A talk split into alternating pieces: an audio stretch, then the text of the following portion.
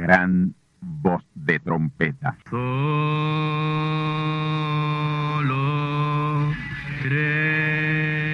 Saludos amigos y hermanos radioyentes. Están ustedes en sintonía con la audición radial Gran Voz de Trompeta, con el mensaje final de Dios al mundo, a la iglesia y a su pueblo escogido. Esta es la voz de Dios, proclamando el mensaje del Evangelio del Reino, o Evangelio eterno, a todos los que moran en la tierra, en el cumplimiento de Apocalipsis capítulo 14 y verso 6. Este es un mensaje de alerta y de apercibimiento ante los eventos proféticos del fin del mundo que ya han comenzado. No es que viene el fin del mundo, es que ya comenzó. Y en esta audición radial ustedes se mantendrán bien informados y apercibidos sobre cómo asegurar la salvación y la vida eterna, que es lo importante ante tales eventos. A continuación, ustedes escucharán no un mensaje doctrinal ni dogmático, sino la pura palabra de Dios, probada con las escrituras, la verdad como la verdad es, pues conoceréis la verdad y la verdad os libertará.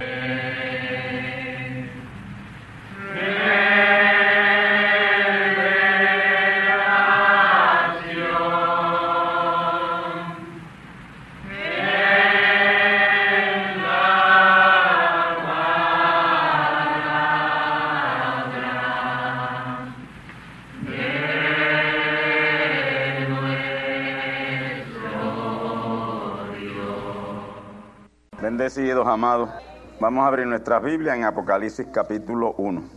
Vamos a leer los primeros ocho versículos. Apocalipsis capítulo 1, versículo 1 al 8. Pero primero quiero leer este, este eh, encabezamiento en este libro, que es un encabezamiento completamente erróneo y muy descabellado, sin ninguna clase de revelación eh, esto lo escriben teólogos, usted sabe, y ellos pues no tienen revelación, ellos sencillamente son escribas, pero no son profetas. El Apocalipsis o revelación de San Juan el teólogo. Esto no es la revelación de San Juan el teólogo, es la revelación que se le da a San Juan. Él aquí no revela nada. Él recibe la revelación y la escribe. Amén quiero hacerle esa salvedad para que desde ahora, pues, porque yo me propongo a decir muchas cosas bien importantes y bien controversiales en este estudio que vamos a tener del Apocalipsis completo. Apocalipsis completo. La revelación de Jesucristo que Dios le dio para manifestar a sus siervos las cosas que deben suceder presto y la declaró enviándola por su ángel a Juan su siervo, el cual ha dado testimonio de la palabra de Dios y del testimonio de Jesucristo y de las cosas que ha visto. Bienaventurado el que lee y los que oyen las palabras de esta profecía y guardan las cosas en ella escritas, porque el tiempo está cerca. Juan a las siete iglesias que están en Asia gracia sea con vosotros y paz del que es. Y aquí empieza a hablar de las tres venidas de Cristo. Gracia sea con vosotros y paz del que es, Cristo en su segunda venida, y el que era, Cristo en su primera venida en Jesús, y el que ha de venir, Cristo en su tercera venida. Y de los siete espíritus que están delante del trono, que son los siete mensajeros de las siete edades de la iglesia. Y de Jesucristo, el testigo fiel, el primogénito de los muertos y príncipe de los reyes de la tierra, al que nos amó y nos ha lavado de nuestros pecados con su sangre, y nos ha hecho reyes y sacerdotes para Dios y su Padre. A Él sea gloria e imperio para siempre jamás. Amén. He aquí que viene con las nubes y todo ojo le verá. Y los que le traspasaron y todos los linajes de la tierra se lamentarán sobre él. Así sea. Amén. Yo soy el alfa y la omega, principio y fin, dice el Señor. Y aquí vuelve a mencionar sus tres venidas. El que es Cristo en su segunda venida en Branham, el que era Cristo en su primera venida en Jesús, y el que ha de venir, el Todopoderoso, el Todopoderoso, porque es en su tercera venida que Él viene como el Todopoderoso. Inclinemos nuestros rostros. Querido Padre, Señor, amado Dios Todopoderoso, porque hoy sí que te podemos llamar el Todopoderoso, porque toda tu palabra está revelada. Toda tu palabra ya ha venido, Señor. Las tres etapas de la palabra ya están aquí, están reveladas. Y como tú eres la palabra, ya tú eres el Todopoderoso. Porque ya tu triple manifestación, Señor, es un hecho. Y en esta mañana estamos aquí para enterarnos de estas verdades grandes, maravillosas, poderosas, únicas, que el mundo, Señor, de ellas no tiene absolutamente ningún conocimiento. Pero que a ti te ha placido, oh Padre, en medio de esta humildad aquí en este lugar, revelarte a nosotros. Y gracias a ti, Padre, porque nos sentimos honrados de que tú nos hayas tenido en tu noticia desde antes de la fundación del mundo para darnos estas grandes y profundas revelaciones de tu palabra. Señor, en este día me propongo a comenzar este estudio de todo el libro de Apocalipsis. Ya concluimos con los capítulos 21 y 22 y hemos hablado prácticamente de todo ese libro, pero hoy lo estaremos tomando de una manera ordenada, en orden, en orden cronológico. Y te pedimos, Señor, que desde este día ya tú estés aquí con nosotros para darnos tu palabra, tu revelación. Que todo lo que pueda ser revelado, Señor, sea revelado.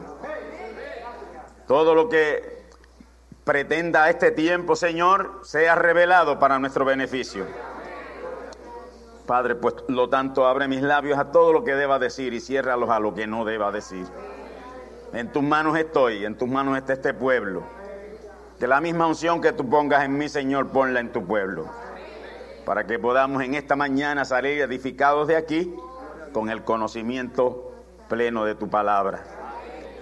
Pongo bajo las plantas de mis pies todo poder del mal, todo poder maligno, todo poder antagónico todo espíritu que en esta mañana pretenda interrumpir o estorbar. Satán no tiene ni parte ni suerte en estos negocios del Señor. Por lo tanto, te pido que dejes toda mente libre. No perturbes la mente de los hijos de Dios que aquí estamos reunidos para recibir tu palabra. En mi espíritu tomo control y autoridad sobre todo espíritu aquí en esta mañana y lo someto bajo la autoridad, bajo el control absoluto de mi espíritu. En el nombre que es sobre todo nombre. En el nombre del Hijo de Abraham, nuestro Padre y nuestro Señor. Amén. Pueden sentarse, hermanos. En esta mañana, pues mi tema durante todo el tiempo que dure esto, si, si dura el resto de este año, no sé, solo Dios lo sabe. Pero no voy a tener prisa en la revelación de este libro de Apocalipsis. Y mi tema va a ser Apocalipsis. Ese será mi tema, Apocalipsis. Y claro, a medida que vayamos avanzando, pues hoy será Apocalipsis capítulo 1. Si el domingo entramos en el capítulo 2, pues será Apocalipsis capítulo 2. Y así sucesivamente. Lo que sí sé, hermano, es que ustedes pueden estar seguros que Dios tiene muchas cosas reservadas todavía aquí para revelarnos. Amén. Gloria al nombre del Señor. Apocalipsis viene de la palabra griega apocalupto. Y esa palabra apocalipto de raíz griega quiere decir descorriendo un velo o descorriendo un telón. Y esto nos lleva a esos escenarios cuando los actores están detrás del telón y cuando se descorre el telón los vemos. Pues en esta ocasión esto es lo que va a suceder. Vamos a recibir cosas grandes, gloriosas y maravillosas en este estudio sobre el libro de Apocalipsis. Y me he atrevido a hacerlo porque estoy autorizado de Dios. Y para no dejar lugar a dudas, sobre la faz de la tierra hoy no hay nadie, absolutamente nadie autorizado a tocar ese libro.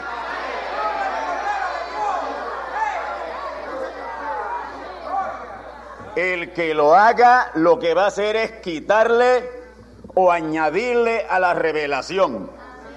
Y la sentencia ya está escrita en el capítulo 22. El que le quitare, será quitado su nombre del libro de la vida. Se perderá. No tendrá oportunidad de salvación. Y él que le añadiere, le van a ser añadidas esas nueve o diez plagas que haya en ese libro de Apocalipsis. Dirá, no son más que siete. Hay una de granizo que no la menciona como plaga en el capítulo 16. Amén. Y hay otras más. Todas esas plagas que están en el libro de Apocalipsis le van a venir. Y a mí me, me preocupa mucho porque la gente está viendo por ahí unas luces misteriosas. Y los que están viendo esas luces misteriosas quedan llenos todos de llagas. ¿Lo han oído ustedes? ¿Han oído ustedes eso? Estamos en un tiempo muy peligroso. Hay que buscar a Dios. Hay que rendirse a los pies de Dios si usted quiere estar seguro hoy de que todas esas plagas pasen por encima de usted y no le toquen. Y no es que estamos asustando a nadie, eso no es mi ministerio, asustar. Mi ministerio es advertir con la verdad de Dios a la gente el peligro terrible en que estamos. Bendito el nombre del Señor. Con este estudio que comenzamos hoy 15 de marzo de 1998, un estudio corrido de los 22 capítulos del libro de Apocalipsis, eso es lo que estaremos haciendo. Luego, que, luego de esto el libro se cierra completamente. Y después comenzamos con el capítulo 23, 24, 25, 26, 27, 28. Parece que me están entendiendo, ¿verdad? Oh, gloria al nombre del Señor. Qué bueno es hablar con gente que entiendan a uno. Pablo no tuvo este privilegio, Pablo tuvo que llevarse toda la revelación que él tenía prácticamente a la tumba, porque no tenía gente a quien revelarle. Si lo hace, lo matan, porque los sabios en aquel tiempo los mataban. Pero ahí a mí no me pueden matar. Yo voy a, yo voy a decir, yo voy a descorrer el velo totalmente. Pero a mí no me podrán tocar hasta que no llegue mi hora.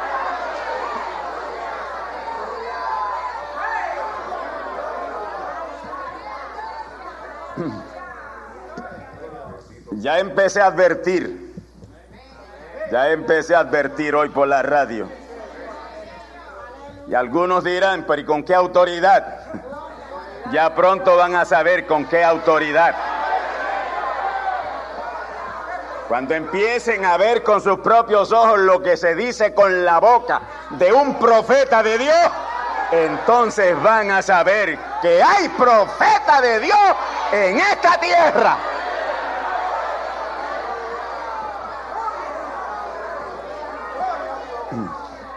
Así que con este estudio comenzaremos hoy 15 de marzo de 1998, un estudio corrido de esos 22 capítulos de Apocalipsis.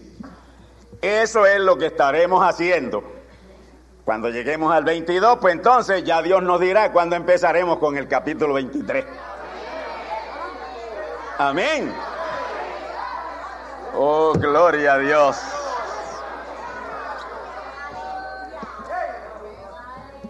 Descorriendo el velo o descorriendo el telón en orden cronológico de los gloriosos eventos proféticos que han tomado lugar. Amén. O que están tomando lugar, han tomado, están tomando y tomarán lugar en breve. Gloria al Señor. Porque los que han tomado lugar ya lo sabemos, eso ya es historia. Los que está tomando lugar hoy lo sabemos. Lo que no sabemos es lo que va a tomar lugar, por eso es que necesitamos un capítulo 23, 24, 25, 26, todos los capítulos que sean necesarios para saber qué es lo que viene después que se cierra el libro de Apocalipsis en esos 22 capítulos. Ahora, el tema o encabezamiento, como ya le dije al principio, de este libro está terriblemente mal redactado. Terriblemente mal redactado.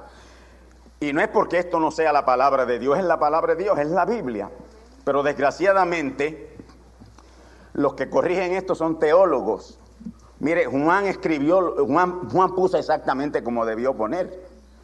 Pero los que vinieron detrás de él trataron de arreglarlo para ponerlo mejor y lo que hicieron fue dañarlo. Pero gracias a Dios, gracias a Dios, yo me gozaba mucho cuando el hermano Branham empezaba a explicar la palabra y empezaba, empezaba a corregir textos mal escritos y mal confeccionados de la Biblia. Porque hay mucho, mucho. Pero gracias a Dios que el hermano Branham cuando llegaba a esos versículos de la Biblia que estaban mal, mal interpretados o mal escritos, él los corregía. Él los corregía. El Señor le decía, no, eso no es así. Esto en el original es así, así, así. Y así nos los dio. Y lo mismo está pasando hoy. Amén. Bendito el nombre del Señor. Ahora, el tema o encabezamiento de ese libro está terriblemente mal redactado. Es un garrafal error teológico. Teológico. Escuchamos cómo lee el Apocalipsis o revelación de Juan el teólogo. Esto no es la revelación de Juan el teólogo. Esta es la revelación que Dios da a un ángel mensajero, a un profeta, un profeta de este siglo XX, porque son dos de ellos, y los dos le dan revelación a Juan. Lo de que aparentemente comienza diciendo que envió por su ángel, pues claro, por su ángel en cada etapa de revelación apocalíptica. Hubo una etapa de revelación apocalíptica con Branham y hay una etapa de revelación apocalíptica con el otro ángel mensajero. Y en cada una de esas etapas es Él es su ángel. Cuando se haya cerrado todo esto, podemos hablar de sus ángeles. Dos profetas mensajeros enviados a Juan para darle la revelación que aquí está escrita. Bendito el nombre del Señor. Eso es tremendo disparate, la revelación o revelación de Juan el teólogo. Eso es tremendo disparate. Pues disparate teológico, no bíblico, porque la Biblia está bien, la palabra está bien, lo que está mal son los teólogos que traducen que cuando llegan a una parte, y, eso siempre ha ocurrido, el profeta mensajero le ocurrió, le interpretaron mal su palabra también, por eso es que yo voy al mensaje original en inglés. Y, Dios a mí me dio el inglés como un milagro, porque yo no, tu, yo, no, yo, no, yo no fui a estudiar el inglés a ningún sitio. Y y, una vez, mire, mire cómo viene la cosa, y permítame el Señor decirle esto sin ninguna, Dios, Dios sabe que en mi cabeza no hay humo, mi cabeza no hay humo, nunca lo ha habido y nunca lo va a haber. Nos invitaron cuando yo era miembro de una iglesia pentecostal. Fuimos invitados de, en esa iglesia, que era el aparado 22 de Santurce, nos invitaron a una campaña con un evangelista americano en la ciudad de Trujillo Alto.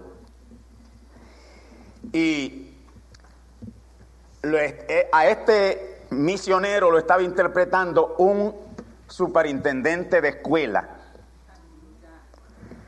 Y como a, los 10 o 15 minutos de él estar interpretando, se paró y le dijo al, al ministro de la congregación en Trujillo Alto, yo no estoy entendiendo bien, así es que no puedo seguir. Yo estaba cerca del ministro y le dije, mira, no sé, pero yo estoy entendiendo todo lo que él está diciendo.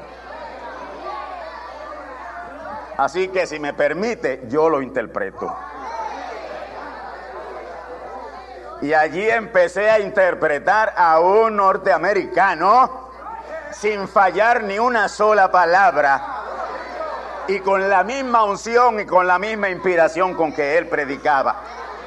Ahí Dios me dio a mí el inglés, no que lo estudié en ningún sitio, Dios me lo dio porque él sabía que lo iba a necesitar para ir a los originales del mensaje del profeta mensajero Branham.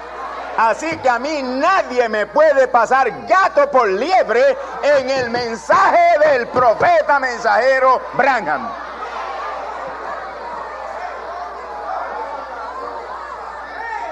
Porque hay mucha mala interpretación. Las interpretaciones que hicieron en Venezuela y muchas de las interpretaciones que se hicieron aquí están erradas. Porque para interpretar a un profeta hay que tener la misma unción de profeta en primer lugar. ¿Cuántas veces el profeta mensajero Branham dijo, no me cojan o no me tomen por lo que digo, sino por lo que no quiero decir? Y gracias a Dios que yo sé en cada párrafo que leo del profeta, yo sé lo que él oculta. Y como a la postre todo tiene que ser revelado, a mí me ha tocado el tiempo de no ocultar nada, revelar toda la palabra de Dios.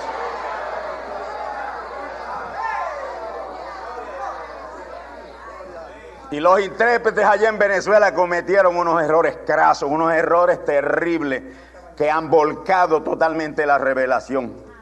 Mire, la misma traducción que hicieron, el profeta mensajero cuando aparecen los siete ángeles, allá en Flagstaff, Arizona, sobre el monte Sol Poniente, y le dan la revelación, Apocalipsis capítulo 1, verso 1, eh, capítulo 10, verso 1 Amén. Porque ahí está la segunda venida de Cristo. Esta es la segunda venida de Cristo. Apocalipsis 10, 1 es la segunda venida de Cristo. Que la anunció el Señor Jesús en Mateo 24, 30.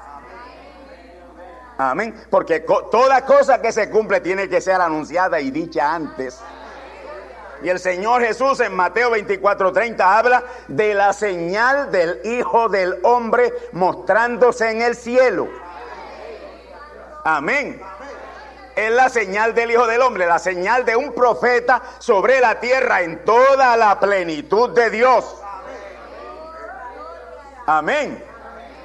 Y, y, miren ustedes, le voy a leer aquí, porque ya que uno se mete por aquí, aunque vamos a pasar por allá, pero no sabe cuándo.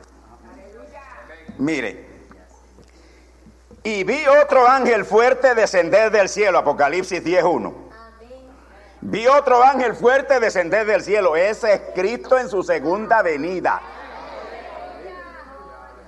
Cercado de una nube. Si mira para aquella esquina allá, allí está de lo que yo estoy hablando. Allí está retratada la segunda venida de Cristo. Y aquella es la nube y aquella es la señal del Hijo del Hombre, Mateo 24, 30. Y aquí está descrita en Apocalipsis 10, 1 y vi otro ángel fuerte descender del cielo. Si usted mira bien aquella nube, usted va a ver el rostro del Señor dentro de aquella nube, cercado de una nube y el arco celeste sobre su cabeza. El arco celeste es representativa de la plenitud de Dios viniendo sobre ese mensajero en quien Él se hace carne. Cercado de una nube y el arco celeste sobre su cabeza y su rostro era como el sol. La parte más brillante de la nube está al frente de la nube, al frente del rostro de aquel ángel que está allí, que es Cristo. Gloria a Dios. Y sus pies como columna de fuego. Cabeza, vientre y pie. Bueno, eso se lo explico más tarde. Bendito el nombre del Señor. Así que hermanos, esta revelación a Juan no le fue dada en los años 96, 97 y 98 que fue el tiempo cuando él fue exiliado a la isla de Patmos. Esta revelación no le fue dada a Juan en ese tiempo. Esta revelación le fue dada a Juan cerca de dos mil años después. Usted dirá, pero ¿cómo? No limite a Dios.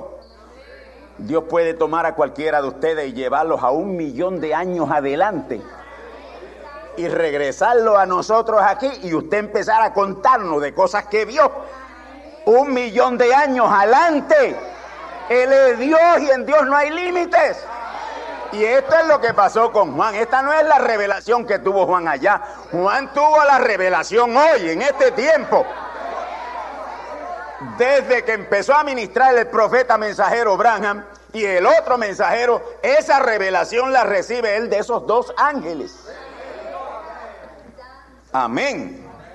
No fue en el año 96, 97 y 98, que fue el tiempo que él estuvo exiliado en la isla de Patmos, de aquel primer siglo del primer milenio del cristianismo.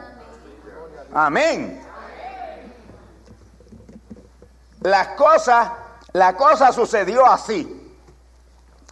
Juan estaba exiliado en la isla de Patmos, una isla rocallosa, llena de serpientes y víboras y reptiles, lleno de serpientes y víboras venenosas y reptiles y fieras bravías, como a unas 30 millas al noroeste de Asia Menor.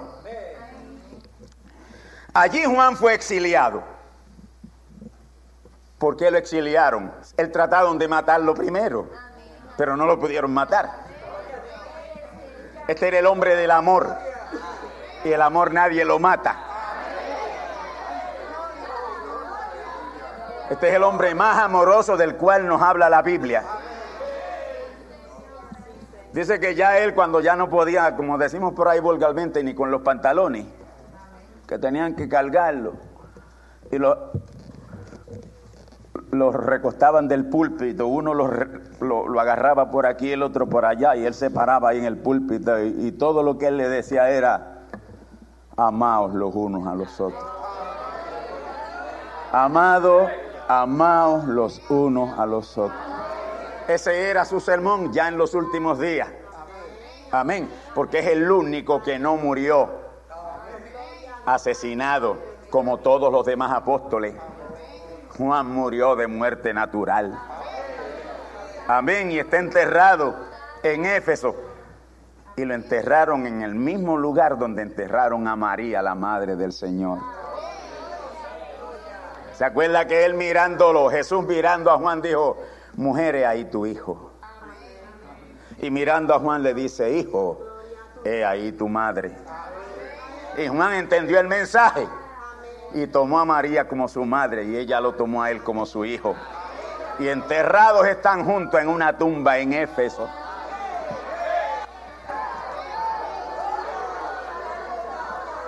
Oh, bendito el nombre del Señor.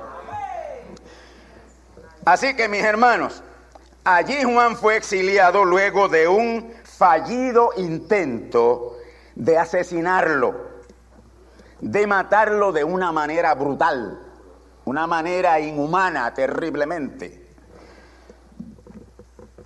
Juan fue lanzado a una paila de aceite hirviendo, no de agua hirviendo, el aceite hirviendo es más terrible que agua hirviendo. Juan fue lanzado a una paila de aceite hirviendo. Amén. Para deshacerse de él, porque las autoridades romanas sabían que le estaba causando mucho daño con su testimonio, porque el testimonio es más poderoso que todas las palabras que usted pueda reunir y decir. Por eso es que hoy la palabra nos dice que será predicado este evangelio. Este que yo estoy predicando y el que ustedes están oyendo. Este evangelio será predicado por testimonio. Un testimonio de amor. Un testimonio real un testimonio de gente que verdaderamente aman a Dios. No un testimonio de esos que andan por ahí. Amén. Gente sin temor de Dios. Este pueblo tiene temor de Dios. Y yo no quisiera que, se nos allegara aquí nadie que no pueda tener temor de Dios.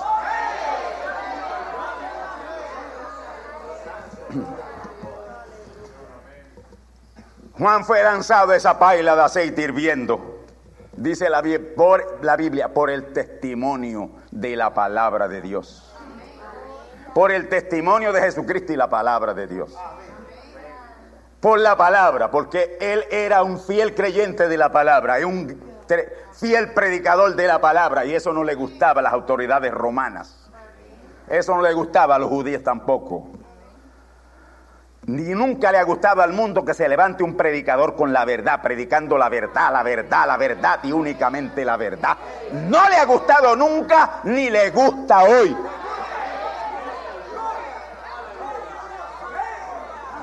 Hoy le gusta menos. Hoy vivimos en el mundo de la mentira, de la falacia, del engaño. Este mundo está saturado de mentira, de engaño, de falsedad de corrupción, de perversión. Todo está corrompido, todo está pervertido. Pero aquí hay un pueblo que ha salido de ahí y es un pueblo fiel a Dios y a su palabra.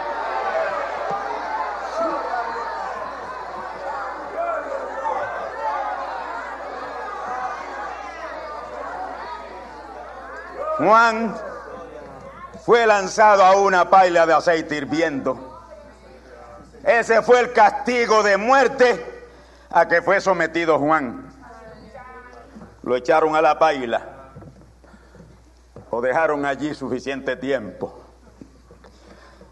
Cuando sus verdugos fueron a sacar sus huesos, porque debía ya estar nada más los huesos nadando en el aceite hirviendo.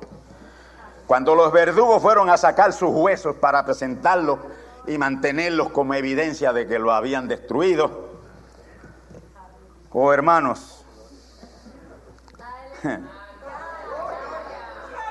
¿sabe cómo encontraron a Juan? Con las manos levantadas al cielo, glorificando a Dios y cantando, aleluya, aleluya. Aleluya. Aleluya.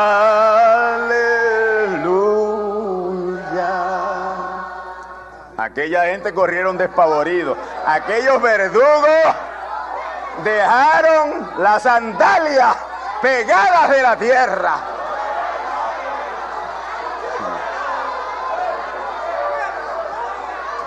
Y eso se va a repetir hoy.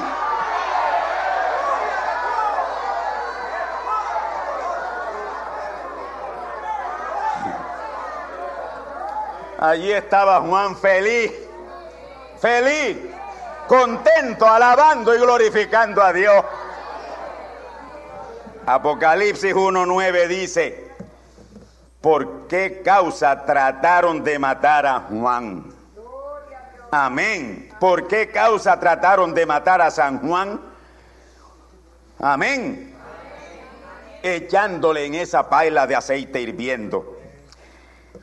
Él revela que fue llevado allí por causa de la palabra de Dios.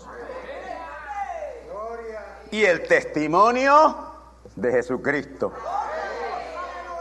Ahora, hermano, recordemos una cosa, que Él fue llevado allí en el año 96, a principio del año 96. Amén. Él fue llevado allí un marzo o un Nissan de 1900, del año 96. Fue llevado allí un Nissan, un marzo de mil, del año 96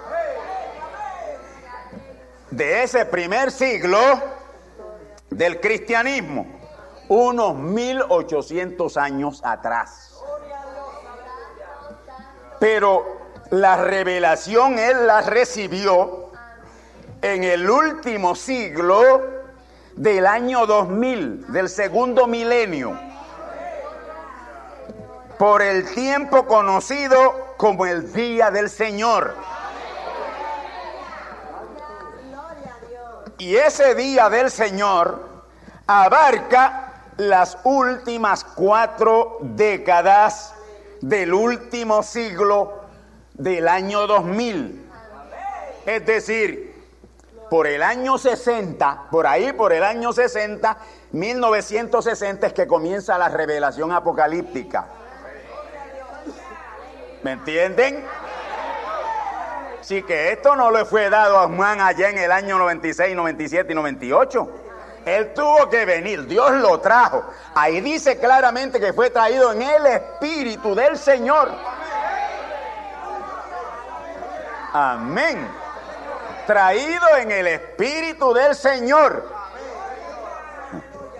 Gloria a Dios. Y por causa Fíjese, llevado allí por causa de la palabra de Dios y el testimonio de Jesucristo.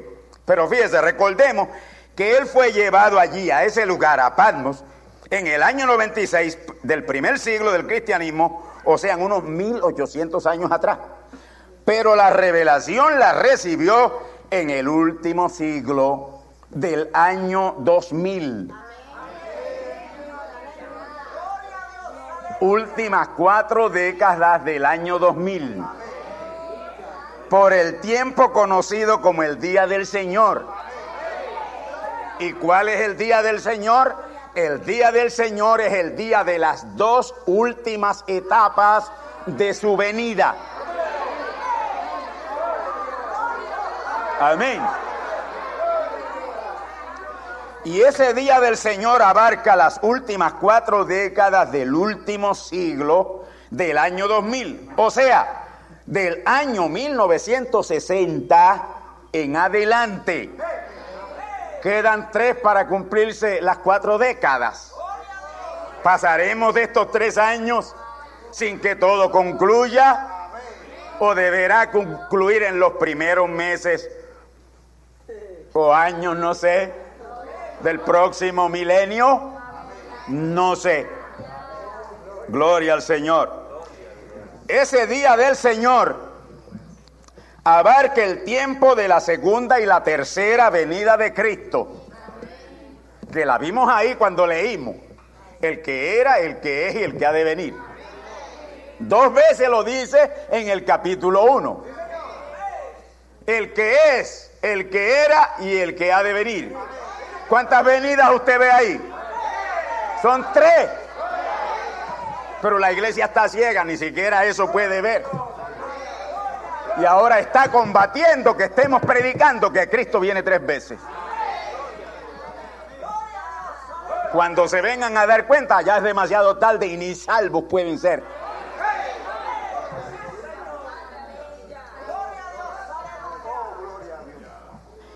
Ese día del Señor abarca el tiempo de la segunda y la tercera venida de Cristo. Voy a leer Apocalipsis 1, 9 al 10. Escuchen bien esto. Escuchemos. Yo Juan, yo Juan, vuestro hermano y participante en la tribulación. ¿De qué tribulación habla aquí? De la tribulación por la cual pasó la iglesia Esmirna. Porque aunque él es de la iglesia de Éfeso, pero ya empieza a tener terrible persecución en el, al final del primer siglo, que es parte de lo que se le avecina a la iglesia de Esmirna. Amén. Yo, Juan, vuestro hermano y participante en la tribulación y el reino y en la paciencia de Jesucristo, porque qué paciente hay que ser para uno ser un verdadero creyente de la palabra. Si no tenemos esa paciencia, hermano, estamos en peligro. Tenemos que vestirnos de paciencia. Dice él, estaba en la isla que es llamada Patmos por la palabra de Dios y el testimonio de Jesucristo perseguido, lanzado allí, llevado allí. Me sacaron de la paila de aceite y como no me pudieron matar ni zancollar en la paila de aceite, no se atrevieron a someterme a más ningún castigo. Entonces me exiliaron en la isla de Patmos, como aquella una isla llena de víboras venenosas y serpientes venenosas, reptiles y, y fieras bravías ellos dijeron, pues allí, porque que se encarguen la fiera. No, no, no le vamos a poner más una mano encima. Ahora que sea el mismo Dios quien lo haga. Con las fieras y las serpientes que él creó, que acaben con él. Y lo llevaron allí, allí lo dejaron. ¿Están viendo la escena?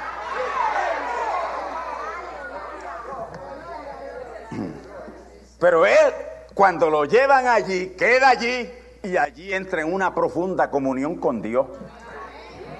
Y no hubo serpiente, ni víbora, ni fiera, ni reptil que lo tocara. Lo importante para cada uno de nosotros es tener la seguridad de la genuina fe. Porque si somos verdaderos hijos de Dios y vivimos como verdaderos hijos de Dios, nada ni nadie nos puede tocar.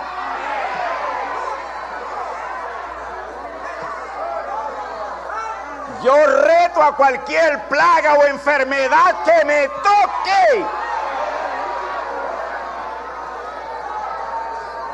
Yo soy un hombre completamente sano, yo no padezco de nada. ¿Por qué? Porque abracé el testimonio glorioso de la palabra. Porque en esta palabra de Dios no hay lugar para la enfermedad, sino para la salud.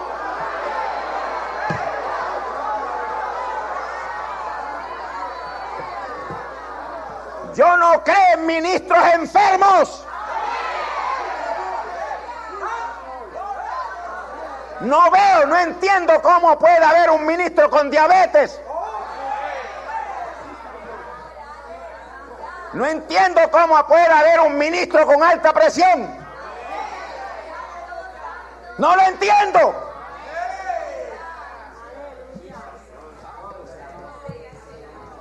Aquí, ya, desde que tenemos esa revelación de Dios, aquí no hay un enfermo. Y los que llegaron enfermos se han recuperado maravillosamente.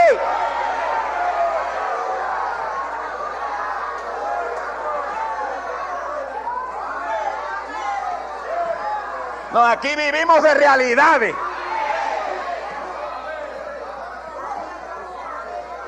Y yo reto a cualquier ministro, sea quien sea, que me pruebe con la palabra de Dios que él debe estar enfermo y de que un creyente debe estar enfermo o puede estar enfermo. Yo reto.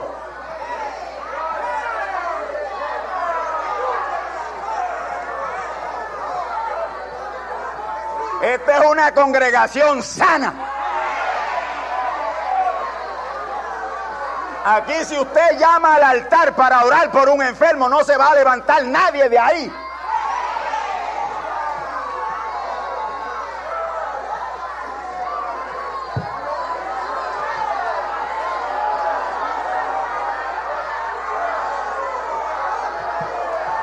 No, aquí somos verdaderos creyentes.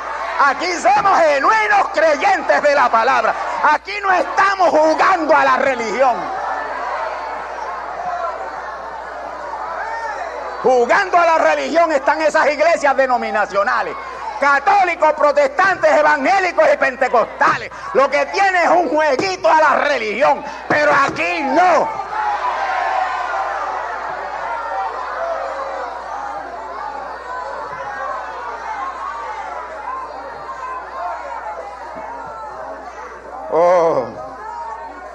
Gloria al nombre del Señor.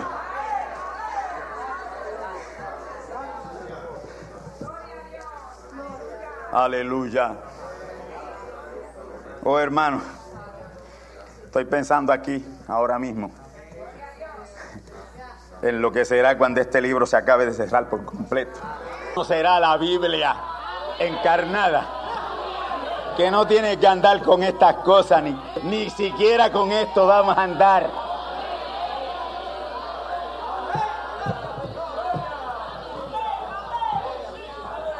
Porque en ese tiempo yo seré la palabra hecha carne.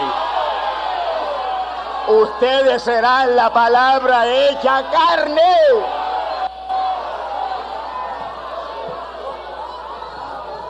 Hoy citamos la que está en letra pero muy pronto ya hablaremos de la que está hecha carne. La próxima semana escucharán ustedes la segunda parte. No dejen de escucharla.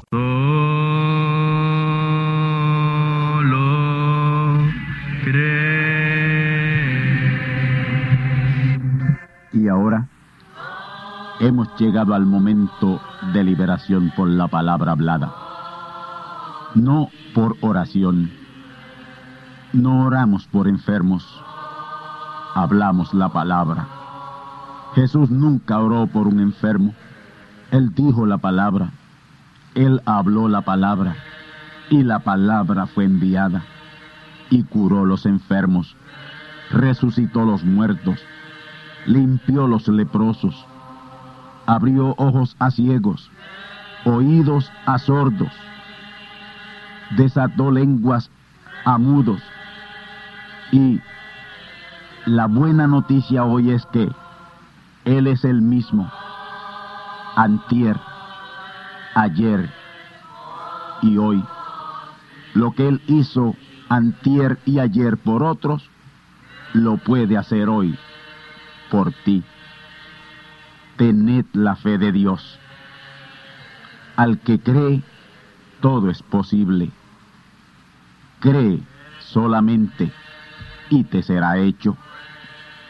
Enfermedad maligna, enfermedades producidas por demonios, virus, bacterias y gérmenes, os echo fuera y os maldigo con maldición de muerte. Y proclamo liberación sobre todo oprimido del diablo, que él llene los requisitos para ser liberado. Enfermedad te declaro fuera de existencia y pido la sanidad de los enfermos y la liberación de los oprimidos en el nombre del Hijo de Abraham, el Todopoderoso Señor. Amén. Amén. La palabra ha sido dicha, la palabra ha sido hablada y tú estás liberado. Da gracias a Dios por tu liberación y ve y cuéntale a otros lo que Dios ha hecho por ti.